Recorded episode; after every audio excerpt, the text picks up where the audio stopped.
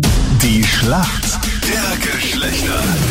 Es ist das ewige Duell zwischen Mann und Frau. Wir spielen jeden Tag eine frühe Runde. Jetzt ist es acht Minuten nach sieben und äh, das Duell lautet heute Michi aus dem Weinviertel gegen den Ricardo aus Villach. Michi, beginnen wir bei dir. Warum kennt sich gut aus in der Männerwelt?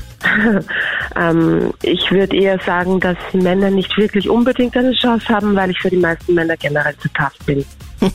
Okay, zu tough, alles klar. Geht's, Manfred, oder ist Ja, sie, noch ist sie jetzt schon zu tough? Noch geht's. Noch geht's. Okay, schau mal, wer dein Gegner ist heute. Der muss es ja mit dir aufnehmen. Wer sind für uns Männer im Team? Guten Morgen, grüß euch, da ist der Ricardo.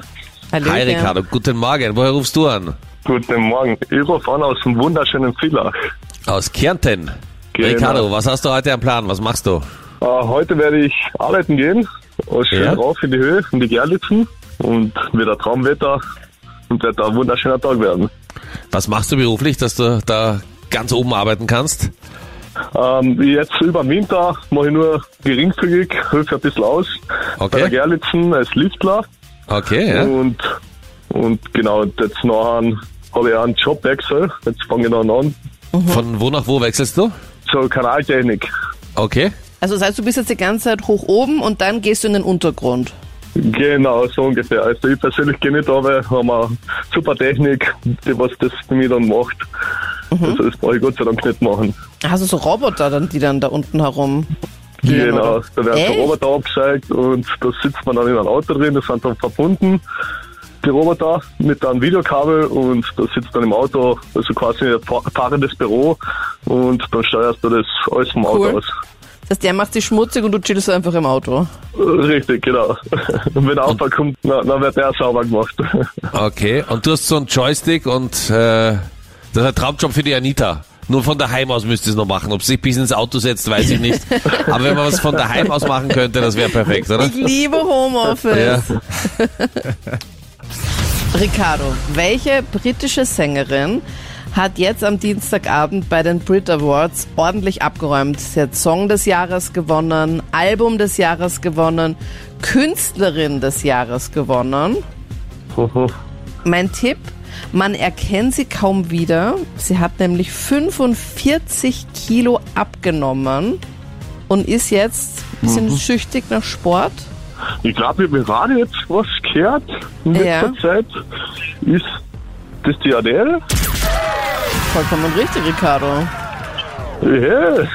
Woran hast du es erkannt? An den 45 Kilo, die sie ja, abgenommen das hat? mit dem, das, genau, was so oft voll abgenommen hat, das habe ich jetzt in der letzten Zeit öfters einmal gehört. Und da habe ich gedacht, wow, cool. Das ist Mir echt taugt eine immer, Leistung. Wenn, generell, wenn man ein bisschen Sport macht, taugt man das sehr. Ja, und da habe ich mir gedacht, wow, so viel abgenommen, Hut ab.